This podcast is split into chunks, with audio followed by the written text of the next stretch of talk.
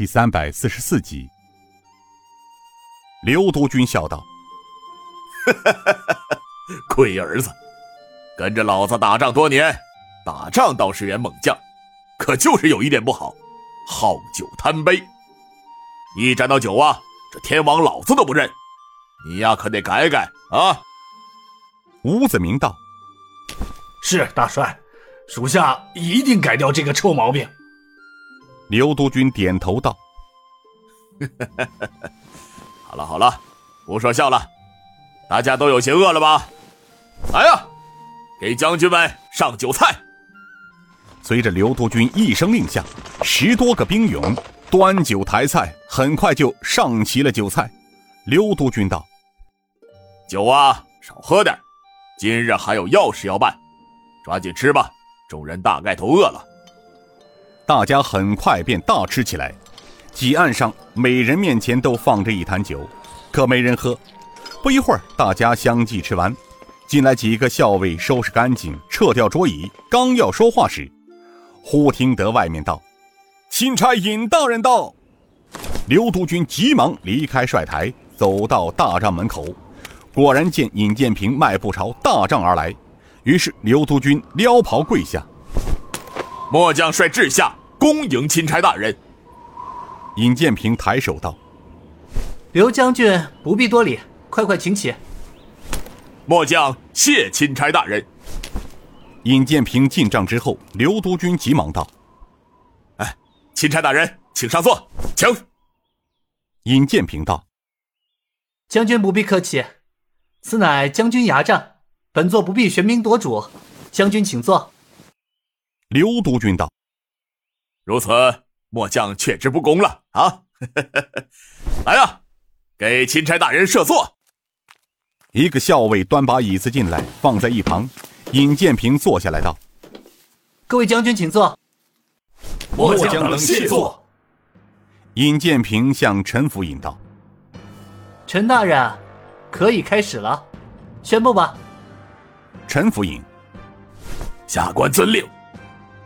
他从袖内拿出一张盖有朱红大印的公告，念道：“大理府接朝廷皇上旨意，查朝廷太师，吏部侍郎李玉春，户部侍郎马如年，大内总管刘延昌，东厂一品侍卫段其坤，宋城、杜乃谦一干人等。”结党营私，欺君罔上，贪赃枉法，欺上瞒下，杀戮忠臣，罪大恶极。证据确凿，有晋南王定襄王查抄太师张权、李玉春、马如年等府邸，将其擒拿，送交三法司关押候审，令着即代天巡视。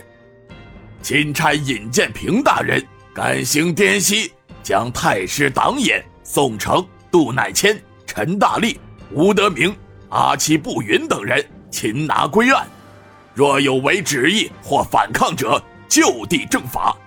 令旨意大理府尹陈明坤、大理府驻军、督府标旗都统及各地方各级命官，全力协助擒拿一干人等，不得延误。违令者，杀无赦。通告刚念完，从崖西上来的各标旗将军、都校尉惊得不知所措。营帐外，一名参将率领二十名快刀手进到帐内。